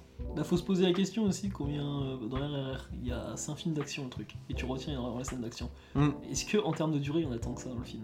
Bah non, pas tant Bah, que ça. Pas tant que Bah ça, non, c'est bah juste ouais. qu'elles sont très bien faites. Et pareil Ouais, dans Collateral, t'as ouais. des grosses scènes d'action. Il y a pas La mal. scène dans la boîte de T'as nuit. pas une durée énorme. Dans la boîte de nuit. Bah ouais. Ouais, c'est ça, le, le Fever. Oh là là. Ouais, c'est Mais même, euh, enfin, les longues focales au début du film. Ouais, oh là là ouais, là là. ouais. Ouais, t'as un truc, moi, t'as un truc par contre que je kiffe avec Collateral et qu'il y avait déjà dans Hit, c'est que Michael Mann il fait pas des films beaux. Ouais. C'est vraiment pas ouf à l'image, mais tu vois qu'il la maîtrise son image. Je suis pas si d'accord. Si en Dans- termes de, en termes de couleur, je te donne un exemple, le plan du début là de Tom Mm. Cruise dans le- l'aéroport. Ouais, ouais. Mais qui Ah, fait ça? oui. Qui fait un plan comme ça en foutant des bonhommes devant ton, Ouais. devant ton, ton acteur principal? Devant Tom Cruise. Ouais, ouais, c'est pas beau. c'est pas beau le truc. Et c'est le truc, c'est que ça va pas être beau parce que rien que dans Hit, tu te focales sur une bande de braqueurs. Mm. Euh, dans Collatéral, tu vas te focal bon, sur le taxi gentil, je- je et t'as des plans beaux à ce moment-là avec la ville et tout. Mais quand tu regardes les plans euh, sur Du- Tom Cruise, genre des plans à sa caméra quand il a son truc, quand il arrête pas de marcher, optiquement c'est pas beau. Ça me rappelle Tu- Miami Vice. D'une certaine façon, moi, ça me fait penser aussi aux frères Mann. Oui. Miami Vice. Ça me fait penser aux frères Savdi aussi. Il y a un truc. euh, je me Ah, trompe disant ça. James. Ah Tu vois Si, il y a bah, ouais, bah dans une Good cut il y a ce time. délire là, déjà il- rien que le grain à l'image c'est Mm. dégueulasse Mais quoi. Good, Good Time aussi. Je hein. pense que Ouais. ouais, ils ont. Ils, Good Time, ils aiment beaucoup Michael. Mann, les frères je Ouais, c'est possible. Et Oui, mais de toute façon, Michael Mann aussi, c'est Pour volontaire. moi, ça peut être- on, peut, on peut très bien les appeler des dignes héritiers de Michael Mann. Après, ils font un cinéma très différent. Ah, mais totalement, mais genre dans, l'approche. dans l'approche formelle, il y a- Esthétique, ouais. ouais, totalement. Ouais, c'est surtout que bah, tu vois que les tu vois que là euh, formel, tu vois qu'il n'y a pas besoin de faire une belle image pour faire euh, pour illustrer une belle histoire ou une, une histoire on va dire un peu euh, Ouais. ambiguë Totalement. sur des personnages Et justement même- qui sont pas ouf. Même c'est mieux, je pense, pour une histoire ambiguë de pas faire une belle image. Mhm. Ton image, elle est aussi ambiguë que l'histoire, quoi. Ouais. Mhm. C'est un peu logique. Bah, c'est le truc c'est qu'il faut que son image soit en accord aussi avec le Mais du coup, ouais, l'idée de ton film. j'ai une bonne transition. L'histoire a beau être ambiguë. Nous, on l'est pas du tout sur le film. c'est une dinguerie. C'est vrai. Mais du coup, voilà, je pense qu'on a fait le tour de ce- tout ce qu'on voulait dire. Ouais. Ah ouais, Ouais. moi j'ai pas d'autre chose à dire. Je trouve le film merveilleux. Ah, nickel. Bah, du coup, euh, encore une fois, si vous ne l'avez pas vu, allez voir Collatéral. Allez voir aussi. Et euh, du coup, on va se retrouver la semaine prochaine pour un prochain épisode présenté par Andy. J'avais un doute, j'ai eu un doute, j'avoue tout. Oui, un c'est moi, c'est moi. Euh, sur une thématique qui est San Francisco. Ville euh, énormément filmée. Et très belle. Hmm, Mhm. Mon père y est allé. Que Hitchcock, a, que Hitchcock a adoré filmer dans un film. Ah ouais? Mhm. Donc euh, peut-être un Hitchcock la semaine prochaine. Peut-être à Hitchcock la semaine prochaine.